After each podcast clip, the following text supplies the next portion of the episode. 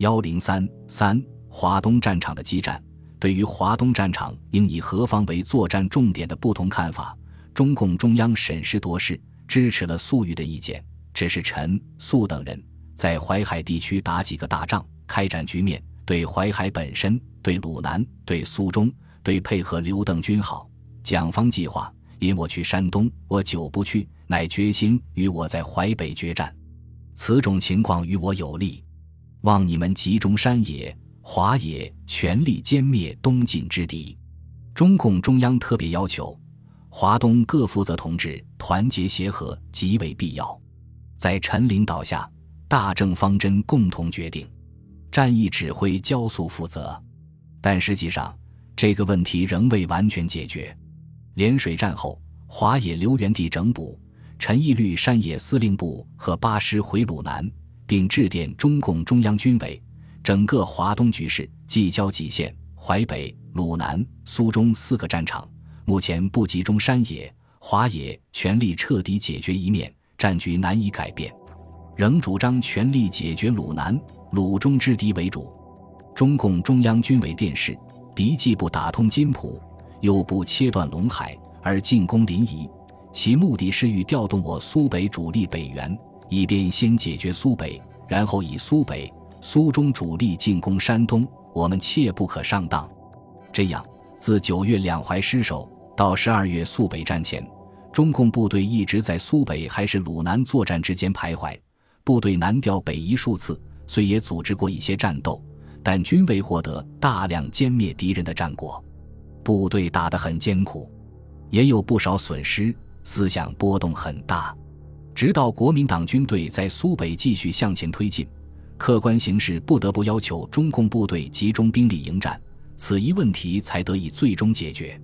国民党在苏北的军事行动于十二月再度大规模展开，此时正值制宪国大进行期间，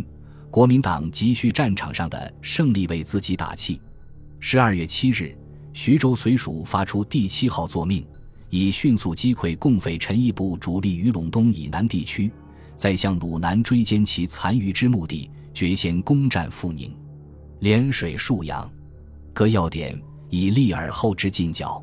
具体部署为：徐州绥署副主任吴奇伟指挥整十一、六十九师自宿迁进攻沭阳；徐州绥署副主任李延年指挥整七十四、二十八师和第七军进攻涟水。第一随区李默安指挥整六十五、八十三、二十五师进攻盐城；第三随区冯治安指挥整二十八、五十一、五十九、七十七师在鲁南威胁临沂。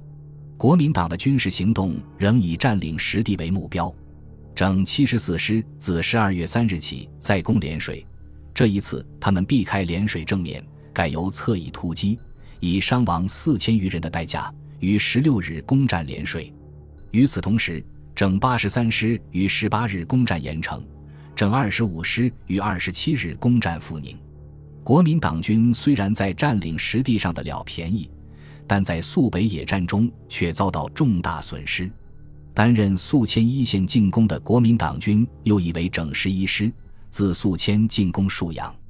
左翼为整六十九师自宿迁进攻新安镇。这一路被认为对中共威胁最大。因为唯有歼灭该敌方，能保持沭阳在我手中。如沭阳失守，华野主力即难在苏北继续作战，有被迫转至鲁南可能。而整六十九师是由三个原建制不同的单位组成，战斗力及协同作战能力均较差，因此陈毅和粟裕在提出多个方案反复考虑之后，决定先打整六十九师。作战部署是。由谭震林统一指挥涟水、盐城方向的华中部队，尽可能牵制当面国民党军；粟裕则指挥山野第一、二纵队、第七、八师和华野九纵共三倍于整六十九师的兵力，秘密行动，隐蔽开进，在对手尚未发现自己的意图时，于十五日晚突然出击，切断了整六十九师与整十一师之间的联系，将整六十九师分割包围于宿迁北人河虚一带。整六十九师师长戴之奇言大而夸，平时尺谈战略战术滔滔不绝，然缺少实战历练，遭此不易袭击，张皇失措，无法对付，部队陷于混乱。近在咫尺的整十一师非但未能解救戴之奇，反因其在整六十九师右翼的二个团旗手阵地时未通知整六十九师，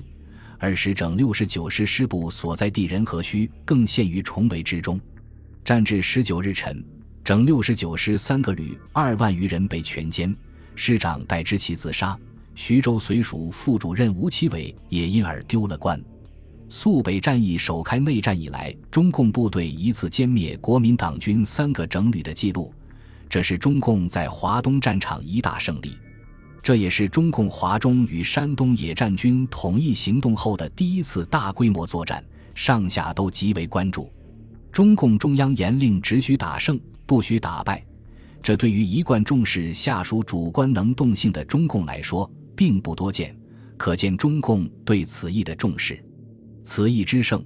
对中共华中与山东两大部队此后顺利协同作战、积累大规模歼灭战的经验、提高民心士气，都具有重要意义。粟裕认为，此前中共在苏北处于被动状态，这次战役将决定我们能否经过主观能力的活跃，将战役的主动权夺取到手中。因此，肃北战役可以说是华东战区第一个转折的开端，是胜利实现这一转折的标志。此战之后，华东战场中共最高军事指挥官陈毅长期抑郁的心情为之一扫。他在给中共中央的报告中写道：“由于要尽量保持华中严复地区，我未能贯彻集中大兵力的主张。数月来，用于前置的兵力太大，今后当可多用兵去突击。”过去的问题是，山东部队常不安心南下作战，华中部队亦不肯入鲁作战。数月来的矛盾，由于战局演变，现已解决。今后可集中从鲁南向南打。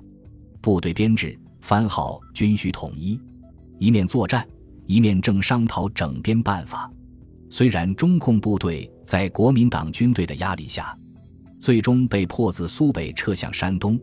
但在这一转战过程中，中共不仅没有在有生力量上受到大的损失，而且保持了部队的高昂士气与战斗力。这在战略防御的一方并不是容易做到的。国民党军队苏中、苏皖两淮、苏北作战的结果，与损兵折将的同时，基本完成了其最初的作战计划。最大的收获是占领了苏北全部县以上城镇。将中共主力部队压过了陇海路，既解除了中共对长江南岸南京、上海一带的直接威胁，又为下一步山东决战准备了条件。李默安认为，由于双方作战目的不一样，各自评价也不一样。我当时奉命作战目的主要在于收复地盘，以占领城市，驱走解放军，维护占领区的安全。所以，尽管损失了一些部队。但最终收复了盐城以南的大部分地区，保障了浦口至南京的铁路以及长江下游的交通，解除了解放军对南京政府的威胁。从这一点上看，我部达到了作战目的。由于我指挥的部队较多，损失一些也算正常。南京政府从来没有怪罪我什么。然而，他也认为，虽然国民党军队采取的是奋进合击、稳扎稳打的正规战法。但是因为各部队之间的战斗力不整齐，战力强的部队容易受战力弱的部队拖累，加之指挥官麻痹大意、骄傲自信，又不能集中兵力，优势变成了劣势，战斗中吃亏甚多。尽管如此，苏中、苏北作战对国民党军队确立对中共的战略优势地位并无多大裨益，其中关键在于国民党军队的进攻目标大多局限在占领实地。各个部队为了确保自己任务的完成，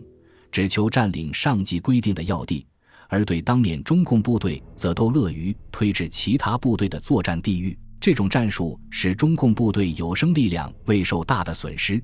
而国民党军队每占一地必分兵守卫，反复与中共部队灵活运用，任意打击国民党军队驻守各点的机会。国民党军队在苏北战场投入兵力虽数倍于中共。但主攻方向不明，缺乏协同与策应，兵力虽较优势，但均焦灼于据点，指决战方面，兵力反较敌为劣。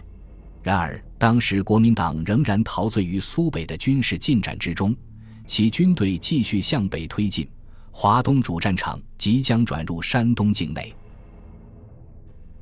本集播放完毕，感谢您的收听，喜欢请订阅加关注，主页有更多精彩内容。